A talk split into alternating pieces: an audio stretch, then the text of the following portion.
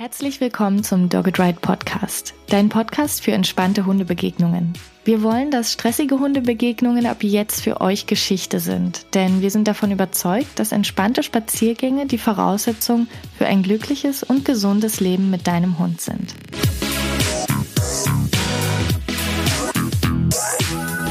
In der heutigen Folge sprechen wir über ein Tabuthema in der Hundeszene, die Angst. Die Angst, keine gute Hundehalterin zu sein. Die Angst vor Hundebegegnungen. Die Angst davor, dass andere Menschen dich verurteilen könnten. Es ist ein Tabuthema, weil du doch als Hundehalterin eigentlich wissen solltest, wie du mit deinem Hund umzugehen hast, oder? Wir wollen diese Behauptung so nicht stehen lassen, sondern wollen die Scheinwelt hinter uns lassen, in der wir alle so tun, als wären wir perfekt.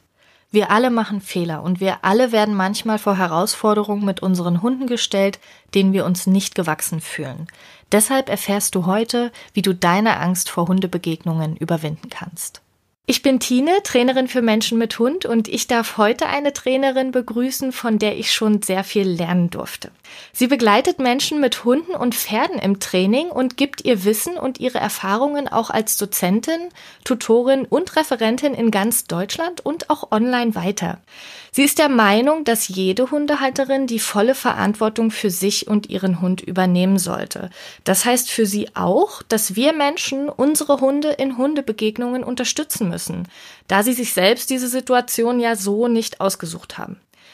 Die Angst davor, etwas falsch zu machen, die mit dieser Verantwortung einhergeht, kennt sie selbst auch sehr gut, sowohl aus persönlicher Erfahrung als auch von vielen anderen Hundehalterinnen. Deshalb freue ich mich, dass wir heute darüber sprechen werden, wie diese Angst überwunden werden kann. Herzlich willkommen, Anne Bucher. Hallo, liebe Tine. Schön, dass ich da sein darf. Ich freue mich auch sehr, dass du da bist. Ich möchte mich am Anfang mal mit einer Vermutung ganz weit aus dem Fenster lehnen und sagen, dass du wahrscheinlich auch nicht als Hundetrainerin geboren wurdest, oder? nee, überhaupt nicht. Im Gegenteil. Meine Mama hatte dramatische Angst vor Hunden und ähm, wir hatten keinen. Mein Opa hatte einen. Mein Opa war immer das totale Highlight für mich, wenn der kam mit seinem Hund, äh, einem Deutsch Strata. Und ähm, ich habe nicht, überhaupt nicht davon geträumt, auch Hundetrainerin zu werden. Für mich war ganz klar Tierärztin oder Reitlehrerin. Und es wurde dann ja auch zunächst in der Tat die Ausbildung zur Pferdewirtin. Ja, mir ist es am Anfang jetzt mal ganz wichtig, das zu erwähnen, gerade wenn es ums Thema Angst geht, weil viele Menschen, glaube ich, denken, dass sie mit ihrer Angst alleine sind und dass erst recht Hundetrainerinnen, Trainerinnen für Menschen mit Hund, wahrscheinlich nie Angst haben und auch nie Angst hatten und auch schon immer ganz genau wussten, was sie in Hundebegegnungen tun sollten. Dem ist natürlich nicht so. Und darum würde ich auch gleich gerne am Anfang mal von dir wissen, wie das denn früher bei dir war, ob du Angst hattest, beziehungsweise wie du dich denn früher gefühlt hast, wenn du in Hundebegegnungen mit deinen Hunden gegangen bist. Bei meinem, bei meinen ersten Hunden hatte ich überhaupt kein Begegnungsproblem. Das heißt, ähm, ich hatte ein der letzte Hund vor Begegnungsproblemen war ein wunderbarer Retriever, der ähm, kein Tut nichts war, nichts auf die anderen Hunde zugelaufen ist, sondern in Begegnungen einfach einen schönen großen Bogen gemacht hat, tolles Sozialverhalten gezeigt hat und total easy going war. Und wir haben immer Hunde aus dem Tierschutz aufgenommen als Pflegehunde. Und dann kam irgendwann ein Hund, der mich in Be Begegnungen total überrascht, total überfordert hat und mir auch wirklich Angst gemacht hat, weil ähm, sie, wenn sie in Begegnungen Schwierigkeiten hatte, sich auch nach hinten umgedreht und zugebissen hat und also auch uns gegenüber Aggressionsverhalten gezeigt hat, aber vor allen Dingen, weil ich das einfach überhaupt nicht habe kommen sehen, was passiert da eigentlich, wann passiert da was, das kam für mich aus heiterem Himmel. Und dann auch mit dieser plötzlichen Impulsivität und Wutausbrüchen von dem Hund klarzukommen, war für mich total erschreckend. Und diese Angst, nachdem das einmal aufgetaucht ist, habe ich natürlich in jedem Moment, in jede Begegnung, egal ob mit Mensch oder Hund, mitgenommen. Das ist natürlich ein Gefühl, was einen in dem Moment auch erstmal einschränkt. Wie hat sich das denn entwickelt? Ist das über die Zeit noch schlimmer geworden, bevor du dann etwas daran ändern konntest? Oder wie verlief das bei dir, nachdem du gemerkt hast, oh je, das wird spannend mit diesem Hund? Dieser Hund ist der Grund dafür, dass ich Hundetrainerin geworden bin. Also der, der nächste Schritt war eigentlich, dass ich angefangen habe, mich fortzubilden, immer so ein bisschen unter der Prämisse, ich bin überfordert mit dem eigenen Hund, aber auch ähm, mit dem Hintergedanken, dass ich für meine Tierschutzarbeit einfach sehen wollte, wie kann man solche Vermittlungsfehler, weil das war für mich ein ganz klarer, klarer Fehler, mir den Hund als Pflegestelle überhaupt zu geben.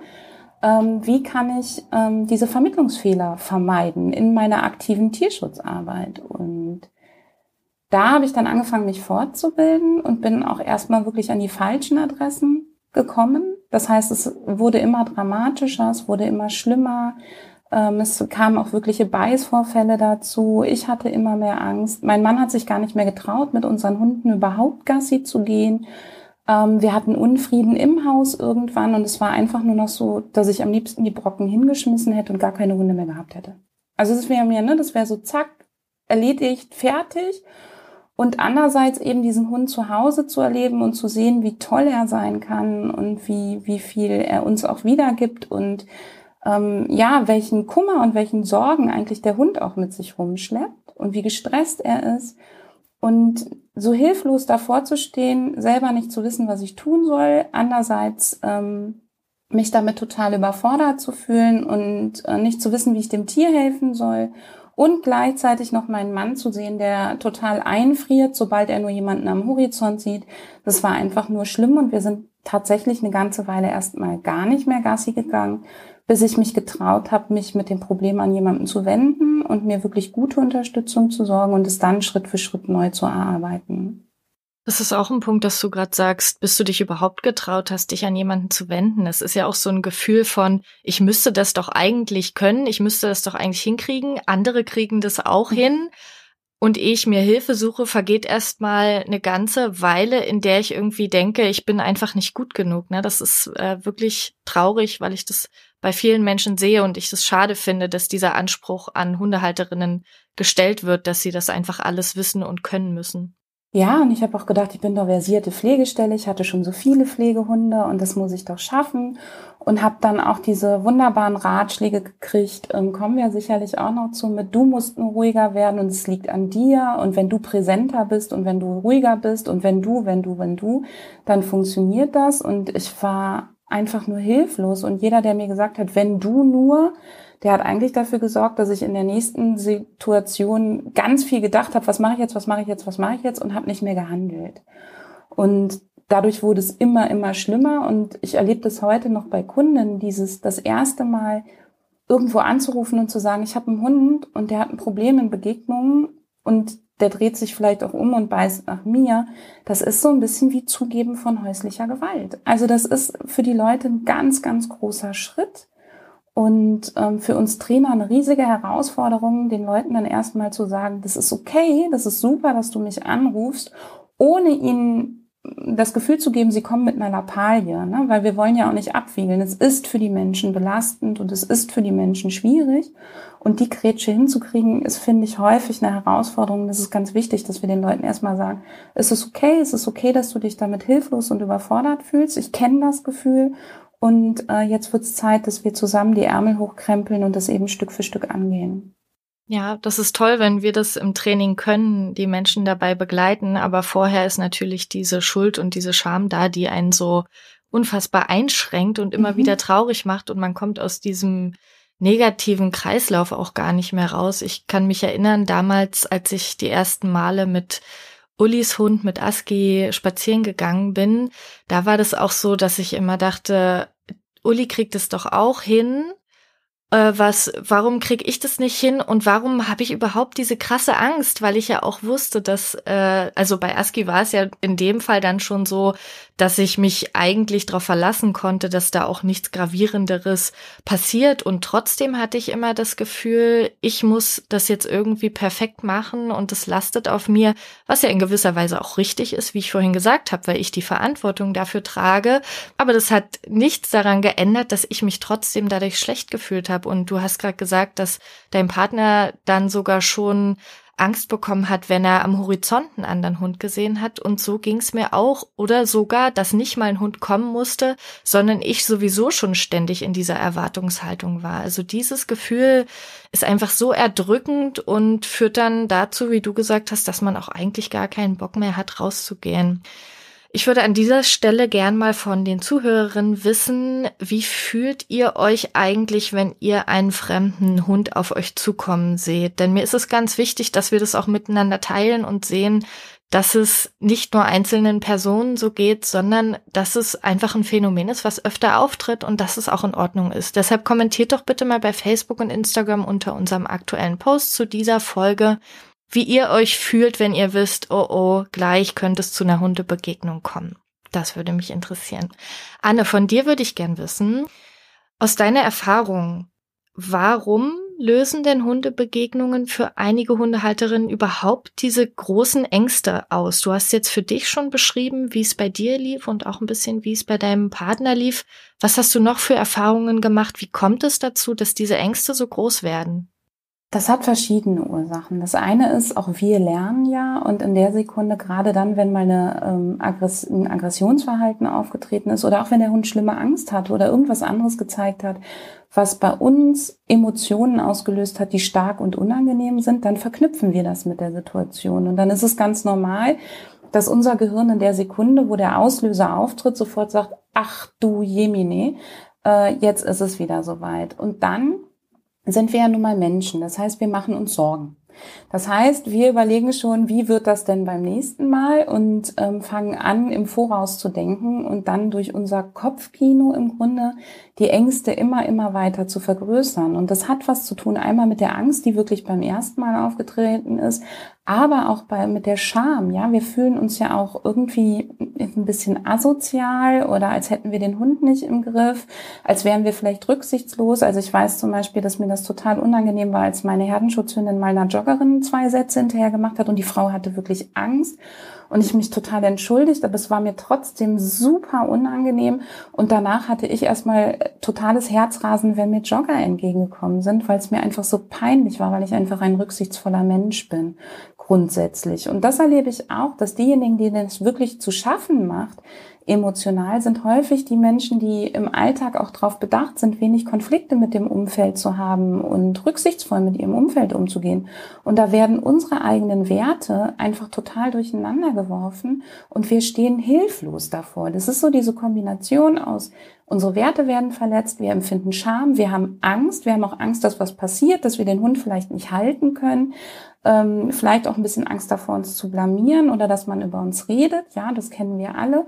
Und gleichzeitig eben auch diese absolute Hilflosigkeit, dass wir nicht wissen, wie wir das ändern können.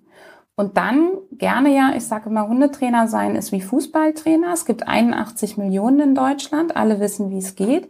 Und genauso ist es mit dem Umfeld, ähm, dass alle wissen angeblich, wie es geht und uns damit noch mehr suggerieren, auch wenn sie es total gut meinen. Ich will jetzt gar nicht sagen, das Umfeld ist schuld, aber unser Gehirn macht sofort raus, siehste, alle wissen es, nur du nicht.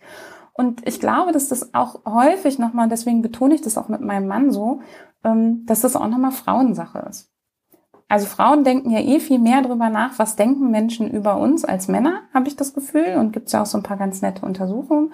Und bei meinem Mann war das eben zum Beispiel nicht so. Für den war das genau so. Ne? Dieses, oh Gott, was sagen die anderen? Und mir ist das unangenehm. Aber auch, bei ihm und bei mir auch ganz groß die Sorge, dass wir ja wussten und dass wir unserem Tier angesehen haben, es geht ihm nicht gut.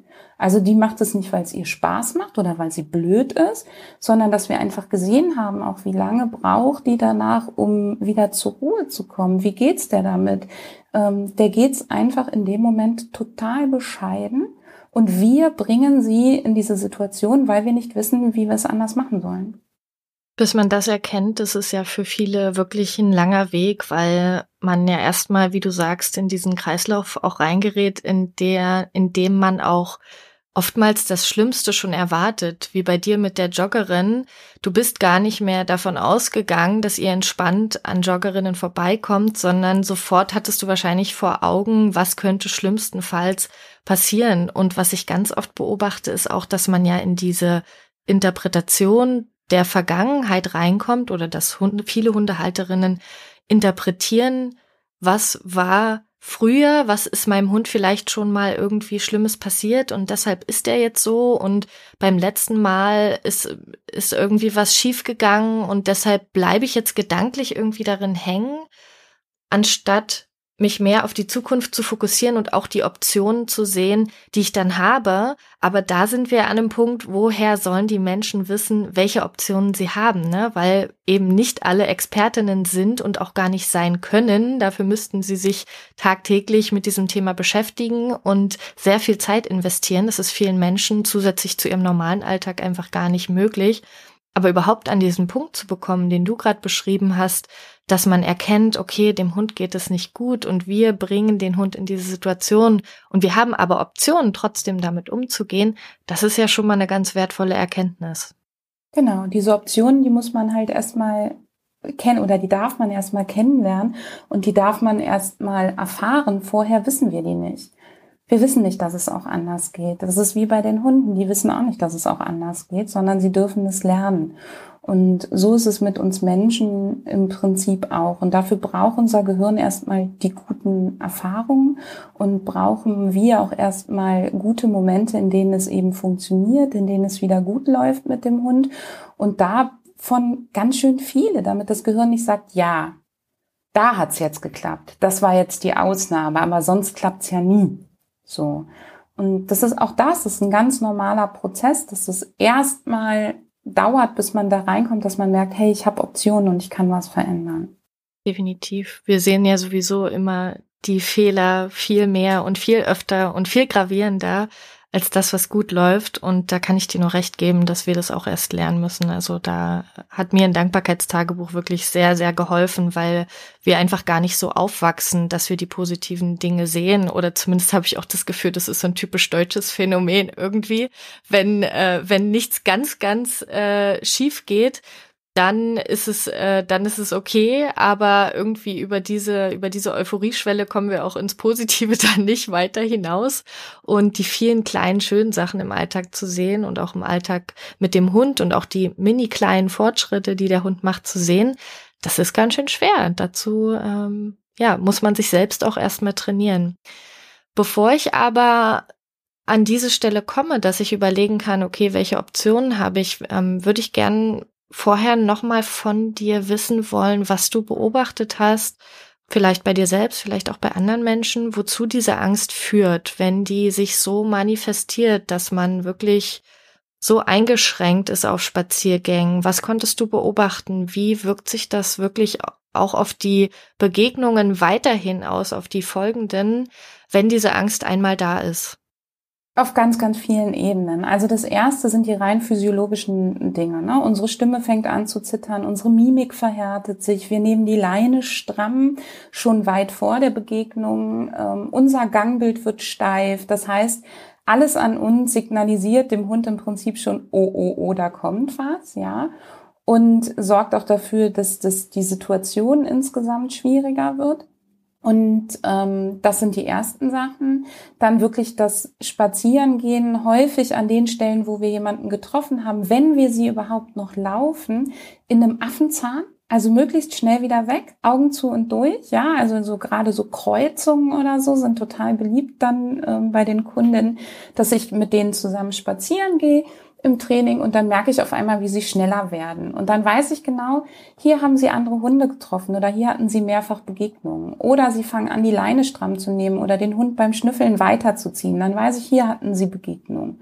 Und natürlich wirkt sich das auf die Folgebegegnungen auf, weil wir aus, weil wir natürlich den Hund immer weiter einschränken, weil wir ihn schlechter supporten können, weil wir das Erregungslevel hochfahren, unbewusst.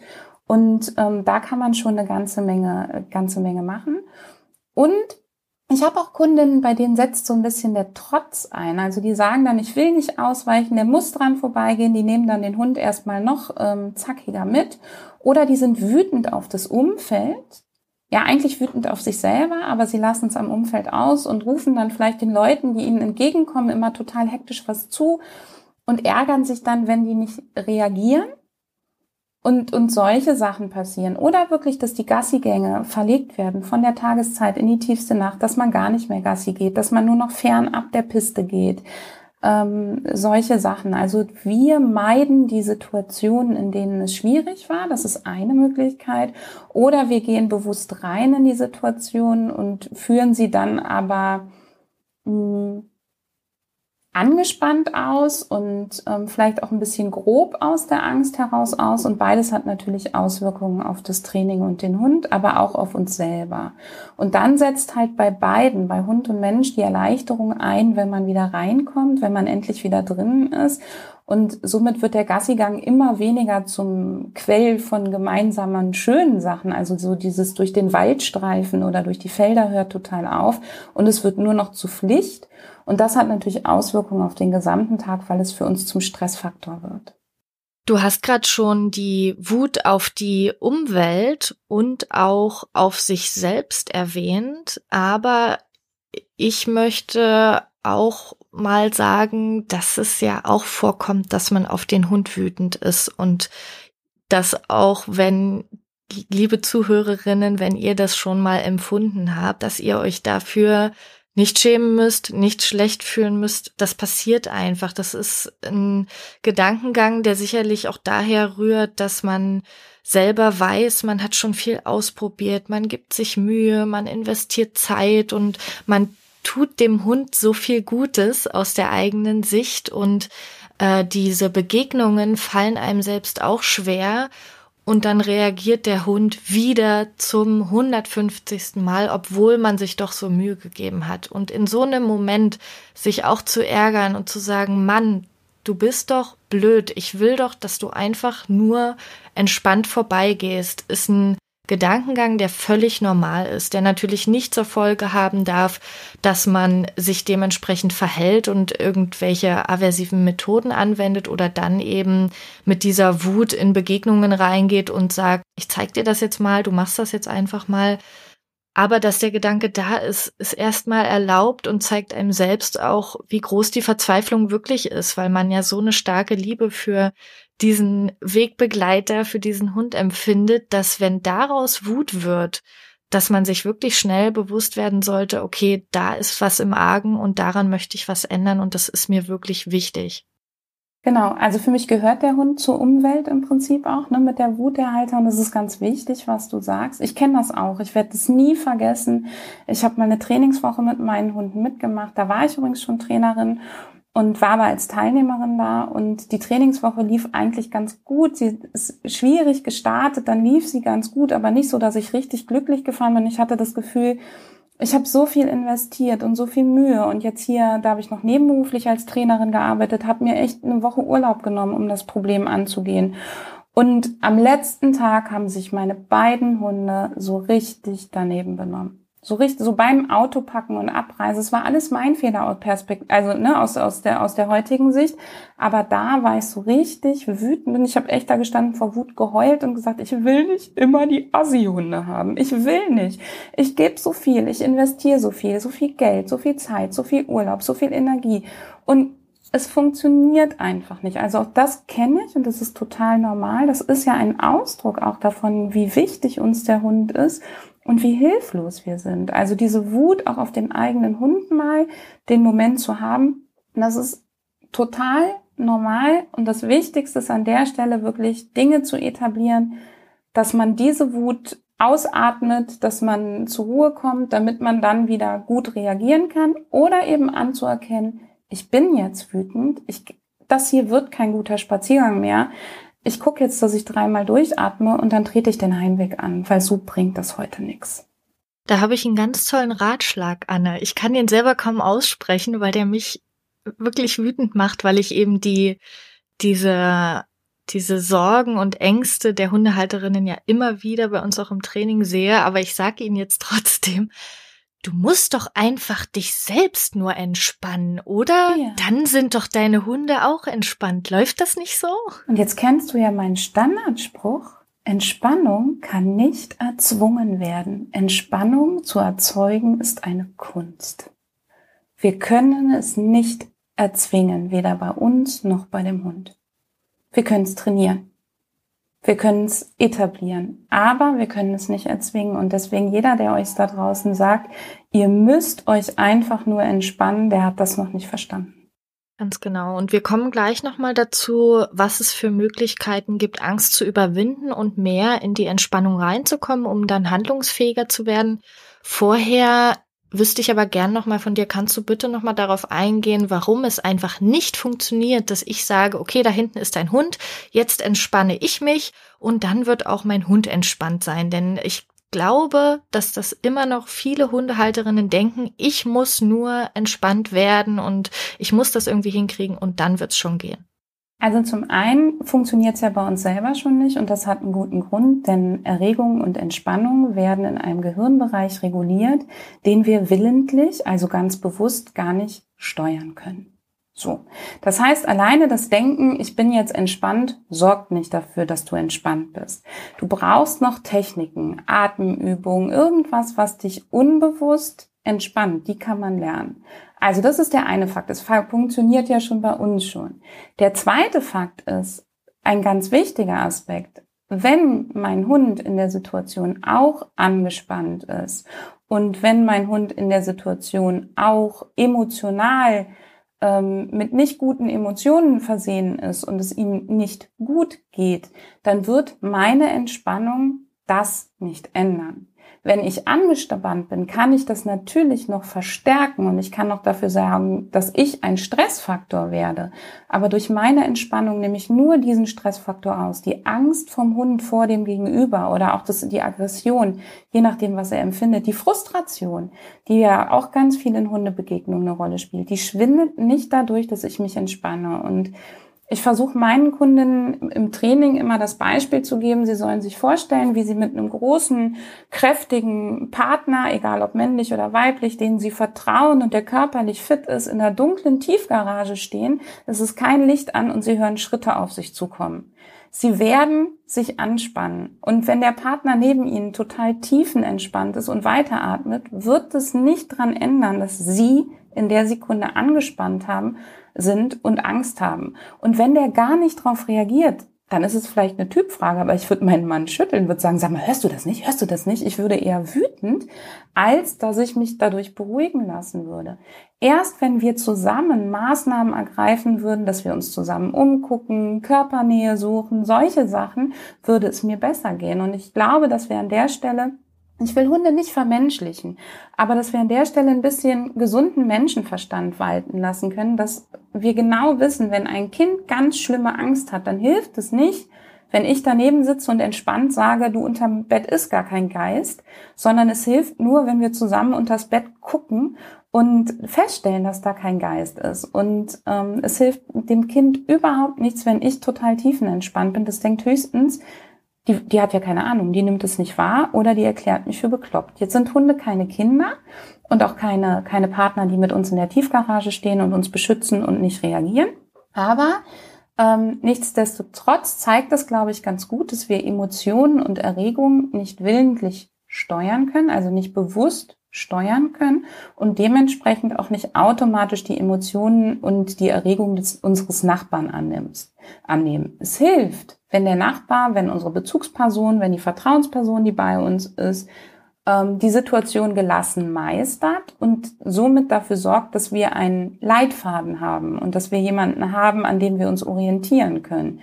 Aber alleine dass ich entspannt bin, wird dem Hund nicht die Angst nehmen. Wenn das der Fall wäre, hätte die Art Hund in der Biologie nicht überlebt.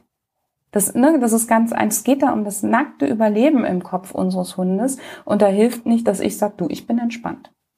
Was ich mich auch frage, ist, was heißt denn überhaupt entspannt sein in dem Moment? Ne? Also was, was gibt's denn daran überhaupt zu beobachten? Und wenn mir jemand sagt, du musst dich nur entspannen, was, äh, woran erkenne ich denn dann eigentlich, dass ich entspannt bin? Heißt entspannt sein in der Hundebegegnung nichts tun?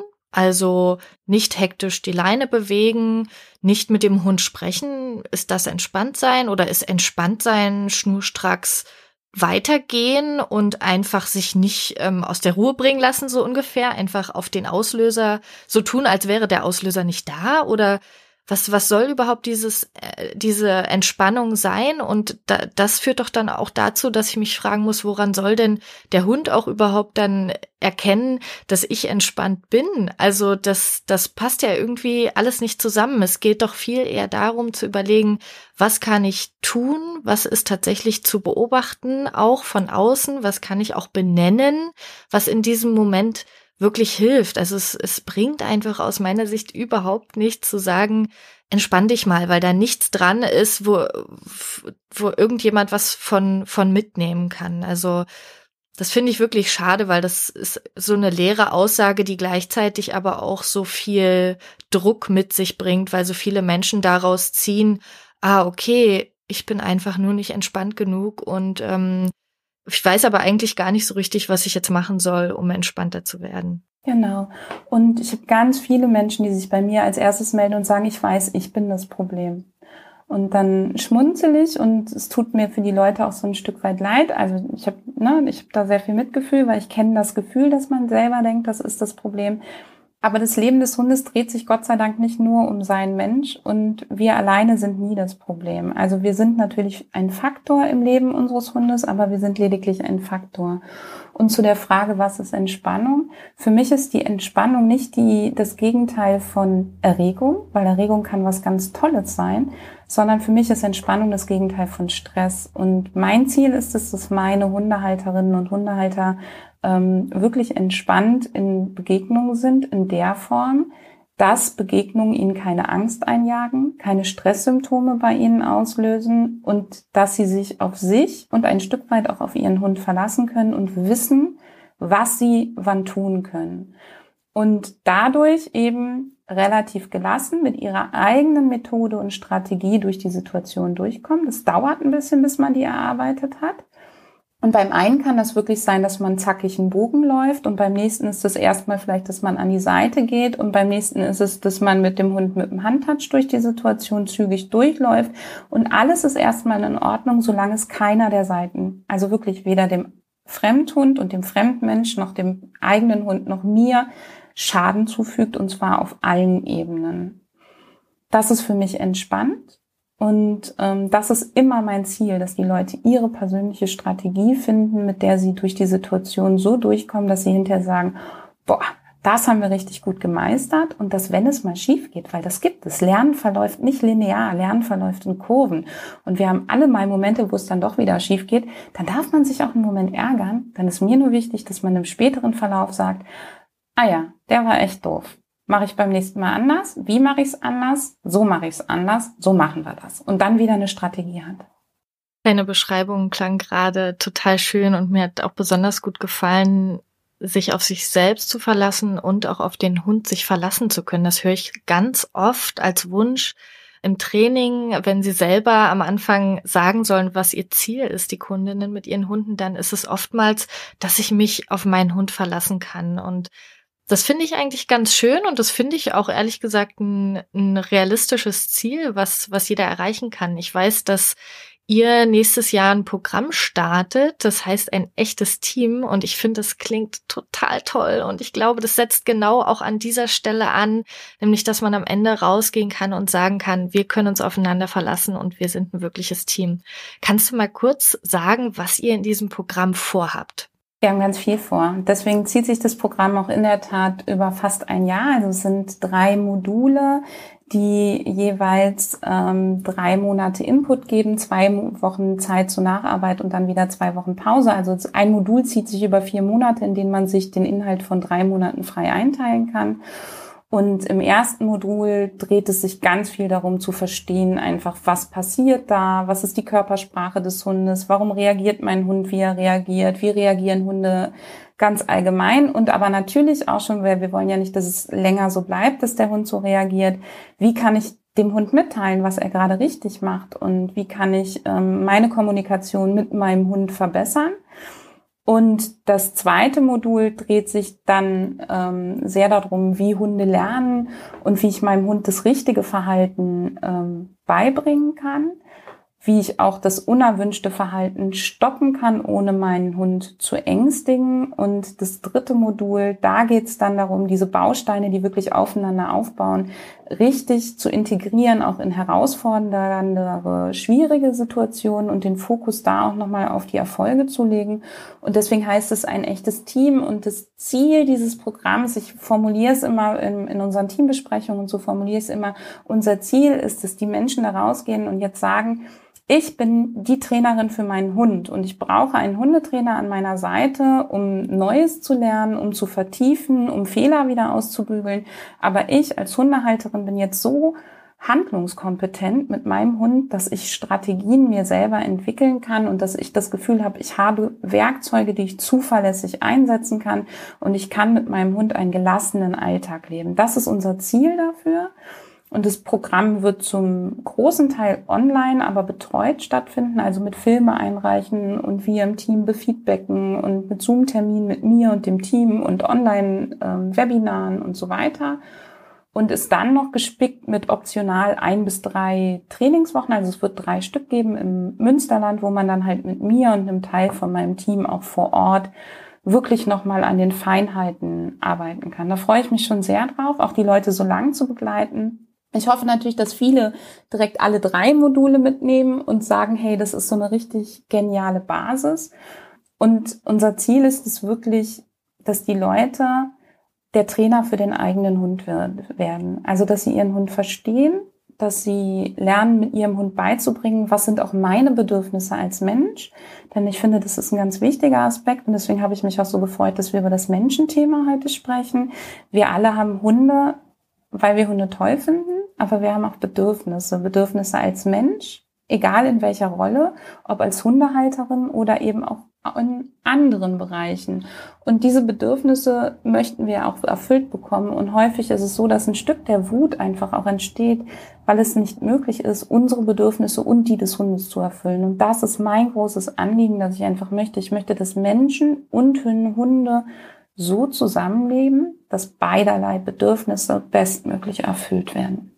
Ich finde es auch toll, dass ihr die Menschen über so einen langen Zeitraum mitnehmt und begleitet. Das ist uns ja auch total wichtig. Unser Training gibt es ja auch nur in der Form, dass es eine längere Begleitung mhm. gibt. Bei uns sind es drei Monate und ich finde das einfach ganz wichtig auch anzuerkennen, dass es einfach ein komplexes Thema ist. Es gibt keine keine Wunderpille, es gibt keine schnelle Lösung. Sicherlich für kleine Sachen gibt es auch schnelle Lösungen, aber um tatsächlich eine Veränderung zu schaffen, bei sich selbst im Verhalten eine Veränderung zu schaffen und beim Hund, braucht einfach Zeit und das darf man sich eingestehen und da darf man sich Hilfe suchen. Und ich finde es toll, dass ihr sowas anbietet und ich bin auch total dankbar, dass ich die Menschen bei uns so lange begleiten darf, weil nur wirklich so eine tatsächliche Veränderung stattfindet. Das ist, ist auch einfach schön am Ende zu sehen, genauso wie du sagst, am Ende als Trainerin für den eigenen Hund rauszugehen und zu wissen, was als nächstes kommt, ist eigentlich egal oder ich freue mich vielleicht sogar auf Herausforderungen, die noch kommen, weil ich jetzt weiß, wie ich sie angehen kann. Ja, genau. Das ist genau unser Ziel, dass die Leute mit dieser Einstellung rausgehen. Und ich habe lange überlegt, ich arbeite im Einzeltraining auch ganz, ganz viel und auch mit, mit bestimmten Gruppen über drei Monate. Und ich finde diese drei Monate ein super Zeitraum. Deswegen eben auch die Idee, dass man zwar drei aufeinanderbauende Module macht, aber sie im Prinzip alle drei, drei Monate dauern und dann so ein bisschen Puffer dazwischen ist für diejenigen, die zwischendurch in den Urlaub fahren oder auch einmal sagen, boah, ich will gar nicht mal nur Hund, ja. Ich will mich auch mal um was anderes kümmern. Was mir einfach auffällt, ist, wenn man zu kurz trainiert, dann sind die Erfolge kommen ja schnell.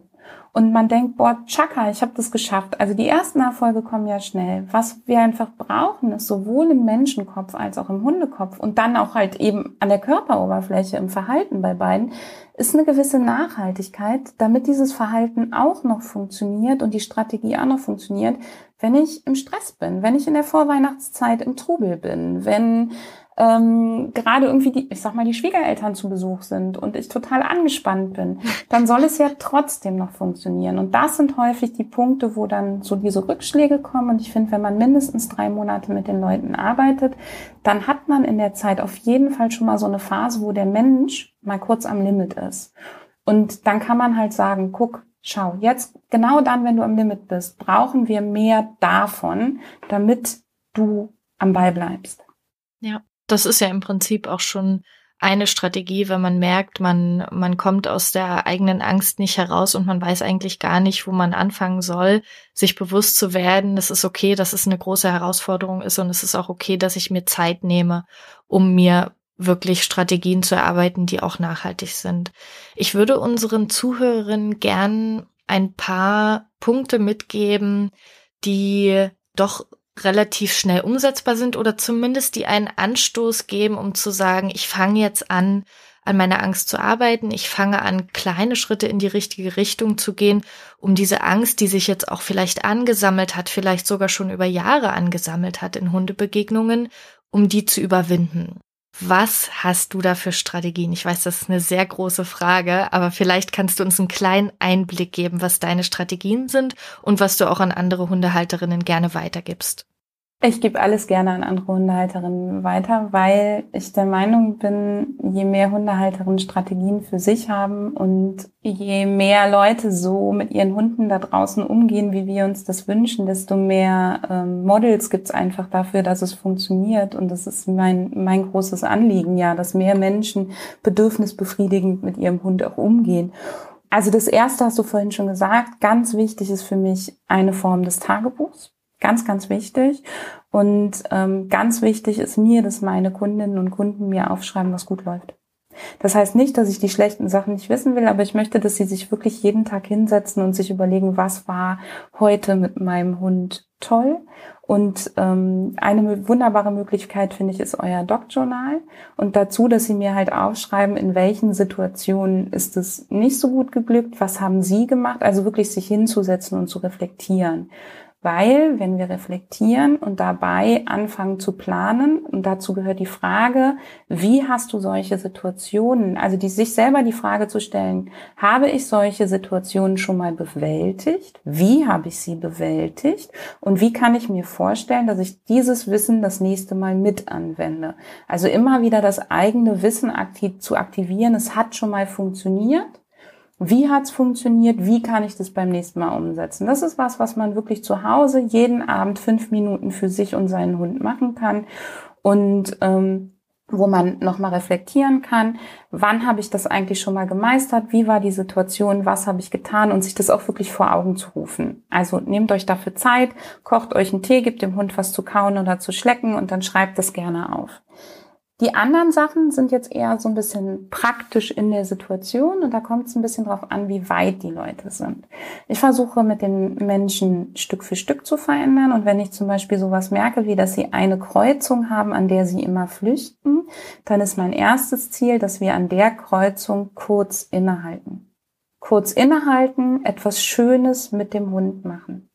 Das kann einmal ein Handtouch abfragen, ein bisschen Futter streuen sein. Aber wirklich aktiv als Mensch mein eigenes Verhalten zu unterbrechen, dort zu flüchten, einmal durchatmen, dort zu bleiben, kurz was Schönes zu machen und dann darf ich weitergehen. Nicht fünf Stunden da auf den nächsten warten, sondern nur kurz Tempo rausgehen. Das geht auch über das Pendeltraining, also das Zickzack oder Schleifenlaufen, Tempo rausnehmen. Ganz bewusst an den Stellen, wo ich merke, ich komme in Hektik, Tempo raus. Und dann gibt's einen, meine Oma hat das früher mal gesagt, weil ich als Kind so oft Seitenstiche hatte, drei Schritte lang ein, drei Schritte lang ausatmen. Und dass man sich wirklich an diesen Stellen, wo man schlendert, wo man Tempo rausnimmt, auf den eigenen Atem besinnt. Das ist das Erste. Das zweite, was ich total gerne mit den Leuten mache, ist an der Leinenführung zu arbeiten. Und unsere klassische Schreckreaktion bei uns allen Menschen ist ja, die Hände vor den Oberkörper zu reißen. Und dann ziehen wir an der Leine. Und das ist ganz normal, dass wir das tun, wenn wir angespannt sind. Und dass man da mit den Menschen zusammen auch wieder eine Handlungsstrategie entwickelt, die man am besten auch mit Atem oder Lächeln oder Markern und Belohnen verknüpft, bei denen sie ganz bewusst die Leine wieder ein Stück nach und locker geben. Ganz bewusst. Immer dann, wenn es ihnen möglich ist. Also auch da das Schaffen von Achtsamkeit und immer die Kombination von Techniken, die mich selber ein bisschen entspannen oder glücklicher machen, in Kombination verknüpfen mit ganz klaren Verhaltensweisen, also Handlungsstrategien. Dann, was ich mega gerne mache, ist ich gehe mit den Leuten erstmal den Begegnungen vielleicht aus dem Weg. Wir gehen erstmal abseits des Weges, setzen, lassen den Hund schnüffeln, äh, lassen vielleicht Klick vor Blick machen, also unsere ganz normalen Trainingstechniken, die dafür sorgen, dass der andere passieren kann. Und dann ist ja so der Klassiker, man stürmt auf den Weg zurück und geht weiter. Und das mache ich nicht, sondern ich lasse die Leute sich danach erstmal in Ruhe sortieren, gehe wieder auf den Weg und lasse sie ein paar Schritte den anderen Hund, wenn es ihnen irgendwie möglich ist, verfolgen. Der, sie wissen dann, er läuft von ihnen weg. Sie wissen, in welche Richtung er geht. Und sie können die Verfolgung aufnehmen und haben also genau das, wovor sie so Angst haben. Sie haben einen Hund vor sich. Nur, dass der weggeht. Und da wirklich auch so weit zu gehen, dass man selber merkt, ich spanne mich an und dann bewusst durchzuatmen und zu sagen, ich schaffe das, ich erlebe jetzt hier tolle Situationen und dann, wenn man merkt, es wird mir zu viel, auch den Rückzug anzutreten. Und das ist genau das, was du vorhin erwähnt hast mit den schönen Situationen, die man auch braucht, um überhaupt wieder selber runterzukommen und überhaupt auch wieder in die Erwartungshaltung reinzukommen. Begegnungen können auch stressfrei sein ist das ja ein tolles Mittel, sich solche Situationen auch ganz bewusst zu schaffen und auch ruhig die Anforderungen ein Stück runterzuschrauben und zu sagen, ja, dann gehe ich einfach ein Stück zur Seite, aber dafür machen mein Hund und ich jetzt eine tolle Erfahrung und die wird uns für die Zukunft was bringen, nämlich eine Erwartungshaltung, die vom Stress weggeht. Genau. Also alles, was ihr machen könnt, was damit zu tun hat, der andere Hund und der andere Mensch bleiben sozusagen noch in eurer Sinneswahrnehmung und ihr macht trotzdem noch schöne Sachen mit eurem Hund. Oder ihr macht auch die Erfahrung, euer Hund kann schöne Sachen machen und ihr könnt einfach nur atmen, ohne dass ihr interagieren müsst. All das zählt. Und all das macht auch mutiger. Und ja, es gibt die Situation, da läuft man einem anderen Hund hinterher und dann dreht er auf einmal um und kommt wieder auf einen zu. Und diese Schreckmomente gibt es. Und dann heißt die Devise wirklich, durchatmen, markern, belohnen. Durchatmen, markern, belohnen. Und da bei sich zu bleiben und wirklich an sich und seinem Hund, bei sich und seinem Hund zu bleiben und drauf zu gucken, welche Werkzeuge habe ich. Das sind so Kleinigkeiten, die wir im Alltag auf jedem Spaziergang einbauen können die wirklich dazu sorgen, dass wir handeln. Ich glaube, das ist ganz viel das Wichtige. Wir fangen an, so viel darüber zu grübeln, was alles schief geht, dass wir nicht mehr handeln. Und euer Ziel ist es, ins Handeln zu kommen, ohne euch den Druck zu machen, dass ihr es direkt perfekt machen müsst, sondern euer Ziel ist erstmal einfach nur ins Tun zu kommen. Ich habe auch den Eindruck, der erste Schritt überhaupt zu sagen, ich habe eine Idee, was ich machen kann und diese, beziehungsweise Ideen gibt's ja da draußen viele, wie du vorhin gesagt hast. Alle sind Hundetrainerinnen, auch die Nachbarin und sowieso der Opa und äh, alle um einen herum. Und bei diesen vielen Sachen erstmal zu sagen, ich besinne mich auf etwas, was mir und meinem Hund gut tut, ist, glaube ich, wirklich ein sehr schwerer Punkt. Darum möchte ich an der Stelle kurz erwähnen. Wir haben eine Lieblingsübung bei uns bei Dogged Ride und die haben wir zusammengefasst in der PDF, die ich euch in den Shownotes verlinke. Und bei dieser Lieblingsübung geht es wirklich einfach erstmal darum zu sagen, ich fange an, ich fange mit einem kleinen Schritt an, die guten Sachen zu sehen und aber auch das hört sich jetzt so leicht an, die guten Sachen zu sehen und die zu belohnen, aber es fällt uns so schwer. Und deshalb haben wir euch in der PDF einmal genau beschrieben, wie wir dabei vorgehen. Und wenn ihr noch gar nicht wisst, wie ihr anfangen sollt, dann finde ich, ist das immer ein toller Startpunkt, erstmal zu sagen, okay, ich habe diese Lieblingsübung, ich habe eine Sache, auf die ich mich jetzt konzentrieren kann, die ich mitnehmen kann, auf jeden Spaziergang im Kopf, vielleicht auch auf einem kleinen Zettel, den ich mir in die Jackentasche stecke und damit fange ich jetzt erstmal an. Ich denke, das ist ganz wichtig auch zu sagen, ich nehme mir jetzt nicht gleich alles vor, sondern mache, mache entspannt, habe eine Sache, mit der ich mich gut fühle, auf die ich mich konzentrieren kann. Und das ist erstmal ein Anfang, der vollkommen okay ist. Ich muss nicht alles gleichzeitig machen. Genau, das finde ich total schön. Das ist in der Tat auch was, was ich mache. Wir verknüpfen bestimmte Signale für Mensch und Hund mit viel Spaß. Und in Situationen, die anstrengend werden, machen wir genau diese Signale. Also wir machen genau diese Spiel- und Spaß-Sachen. Oder auch die, ne, es muss nicht Spiel und Spaß machen, es können auch Sachen sein, die beiden einfach gut tun. Auch das finde ich eine super schöne Überlegung, zu sagen, fang einfach erstmal an. Macht das erstmal. Das ist was, was ich euch dringend auch raten kann. Dann wirklich auch zu sagen, ich erlaube mir, dass ich heute nicht in der Lage bin, sauber zu trainieren und dass ich deswegen den Gassigang aufs Mindestmaß beschränke und Spiel und Spaß irgendwo mache, wo ich wirklich niemandem begegne oder zu Hause. Auch das sich ganz bewusst zu erlauben und nicht zu sagen, ich muss da durch, finde ich ganz wichtig. Das darf nur nicht jeden Tag so sein. Also diese Gratwanderung hinzubekommen als Mensch zwischen Herausforderungen auch ein bisschen bewusst suchen und zu sagen, hey, heute möchte ich das trainieren, weil ich möchte ja auch vorankommen. Und morgen zu sagen, nee, Also heute war ein schrecklicher Tag auf der Arbeit. Ich bin total gestresst und ähm, mein Hund hat das nicht verdient und auch ich nicht, dass wir jetzt in dieser Stimmung da rausgehen und die Welt anschnauzen. Und deswegen dann auch ganz bewusst sich zu erlauben, ohne schlechtes Gewissen erlaube ich mir wirklich voller guter Gedanken heute einen schönen Ausflug mit meinem Hund zu machen, ohne jemanden zu treffen. Das finde ich ganz wichtig. Du hast einige ganz tolle Strategien genannt und ich möchte an dieser Stelle nochmal auf einen Punkt zu sprechen kommen, den, glaube ich, viele nicht mehr erwähnen, wenn sie dann Hundetrainerinnen sind, nämlich, dass man sich diese Strategien einerseits hart erarbeitet hat und dass es aber auch auf diesem Weg immer noch Punkte gab, an denen es trotzdem Rückschläge gab. Und deshalb wüsste ich gern mal von dir auf deinem Weg bis zu diesem Punkt, an dem du jetzt bist gab es ja sicherlich auch Tage, Momente, Phasen, in denen du doch noch mal gedacht hast, oh Gott, es ist einfach alles anstrengend und es kommt doch an irgendeinem Punkt vielleicht wieder eine Angst hoch. Und da würde mich mal interessieren, wie du damit umgegangen bist. Die gab es ganz oft. Also ganz ehrliche Aussage, die gab es ganz oft, die Phasen, dass ich gedacht habe, so wird das nichts. Und ich kann nicht mehr und ich will nicht mehr. Und warum tue ich mir das eigentlich an? Und für mich sind an der Stelle zwei ganz wichtige Punkte drin. Das eine ist, sich darauf zu besinnen, wo komme ich eigentlich her und womit haben wir eigentlich gestartet. Also wirklich auch nochmal zu reflektieren, ist es wirklich gerade so dramatisch? Oder bin ich gerade frustriert, weil es einen kleinen Rückschlag gibt. Und äh, Hundetraining ist ein bisschen wie Hausrenovieren. Wenn man die ersten Probleme los hat und man, dann sieht man nicht mehr, wie schäbig das mal aussah alles, ja, sondern man sieht nur noch den, den heutigen Stand und dann verändern sich natürlich unsere Erwartungen und unsere Bedürfnisse. Und das ist okay und es darf auch, weil es darf ja immer weitergehen. Es darf immer weitergehen und wir dürfen immer weiter optimieren, nur sich da gegenüber selber fair zu bleiben, das ist gar nicht so einfach. An der Stelle wirklich auch nochmal, auch wenn es abgedroschen klingt, Tagebuch. Mir hat ganz viel Tagebuch geholfen, um dann festzustellen, ich nehme jetzt kein Begegnungsbeispiel, sondern ich nehme die Angst vor Menschen, vor Geräuschen, vor allem drum und dran von unserer kleinen Jagdhündin Mini.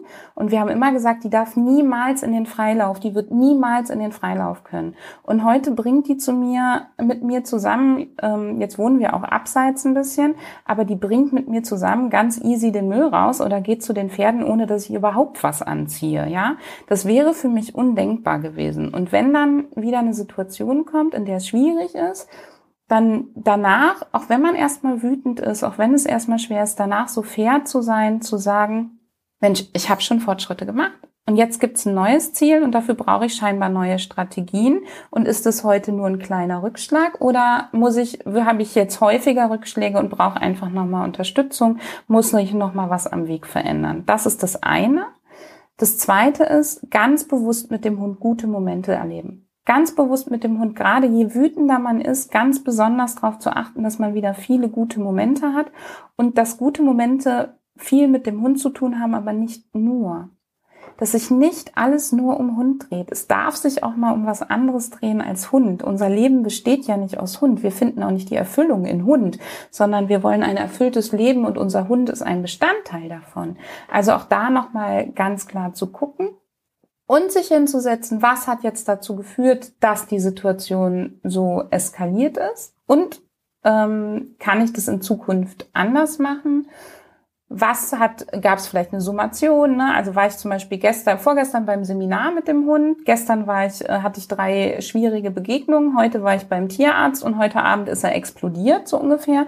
Dann weiß ich ja auch, woher es kommt und dann brauche ich mich an der einen Situation nicht so festzuhalten. Wenn es sich aber häuft, dann brauche ich Unterstützung oder dann sollte ich nochmal genau hingucken, ob mein Training funktioniert. Also sich selber auf die Sachebene zu holen, das ist das eine. Das andere ist, wirklich diese Emotionen und die Wut auch anzuerkennen und zu sagen, es ist okay, weil dann mischt sich die Scham nicht noch dazu, sondern zu sagen, es ist okay, dass ich jetzt wütend bin, ich hatte Hoffnung und die Hoffnungen sind irgendwie gerade geplatzt und ähm, schaffe ich, wie schaffe ich das jetzt trotzdem noch, dass ich an mein Ziel komme oder muss ich da was anpassen? Ich finde diese Strategien, die du hast, total cool und zwar, weil sie für alle funktionieren. Also ich nehme gerade was davon mit. Ich glaube, Hundehalterinnen, die sich vielleicht noch gar nicht damit beschäftigt haben, dass sie diese Angst haben, also die es noch nicht reflektieren konnten bisher und das jetzt erst erkennen, können davon was mitnehmen und jede, ja, kann von diesen Strategien das auf ihre Art und Weise umsetzen. Das finde ich wirklich ganz, ganz toll. Ich würde zum Abschluss gerne dir noch die eine berühmte, schwere Frage stellen, mit der ich den Dogged Ride Podcast jedes Mal äh, abschließe. Und zwar ganz besonders für die, die jetzt sagen, oh je, ich merke jetzt gerade, okay, da ist wirklich eine Angst da, ich komme aus dieser Angst nicht raus, sie hat sich angesammelt. Hundebegegnungen bedeuten für mich immer sofort, dass alles auf Alarmstufe Rot in mir geht. Wenn du diesen Menschen, die jetzt zuhören, eine einzige Sache mit auf den Weg geben dürftest, was wäre diese eine Sache? Boah, die ist echt schwierig. ah, wirklich nur eine? Ja, du darfst es natürlich umformulieren. Du darfst deine Nebensätze gerne ein bisschen ausschweifen lassen. Okay, ich aber darf Schachtelsätze machen. Yeah. ja, bitte. Sehr gut. Ich mag eine Übung total gerne. Also wir bleiben ja heute. Ich, ich nehme jetzt die Sache, die ich mache, wenn ich Mensch zu Mensch mache. Ähm, und das erste, was ich euch dringend raten werde, ist visualisiert rückwärts.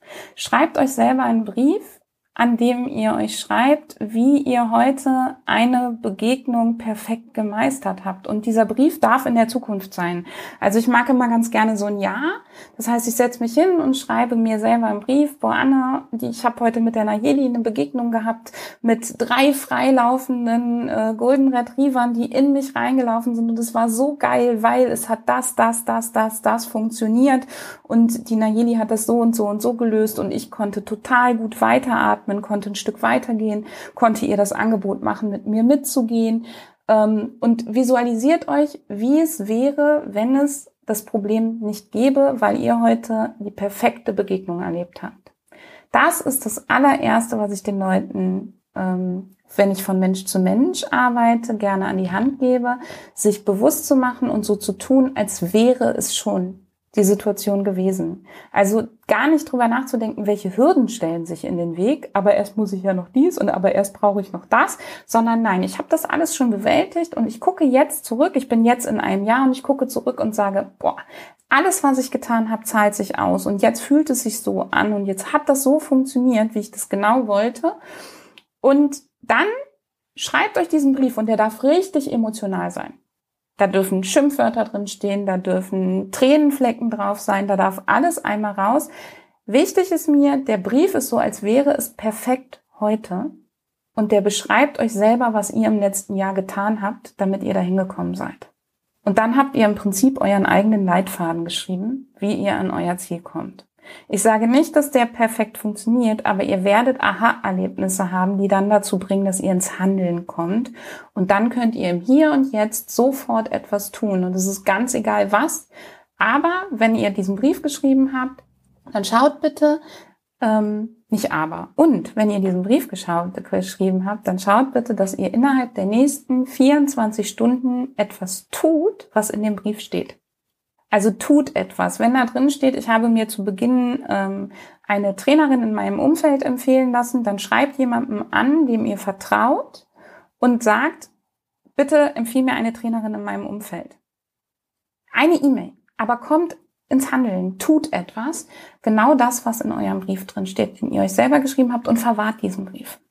Sehr schön. Finde ich toll. Also mir gefällt vor allem, dass da so viele Emotionen dabei sind, weil die Menschen ja gerade in dieser Emotion Angst drin sind und um da rauszukommen, erstmal auch auf der emotionalen Ebene bleiben dürfen und dann aber trotzdem auf die Handlungsebene weitergehen. Ja. Und gleich am nächsten Tag was dafür zu tun, finde ich auch klasse. Und wer äh, Menschen anschreiben möchte, denen er vertraut, um Empfehlungen für Trainerinnen für Menschen mit Hund zu bekommen. Ich nehme an, diese Menschen dürfen dich gern anschreiben, uns dürfen sie auf jeden Fall auch gern anschreiben.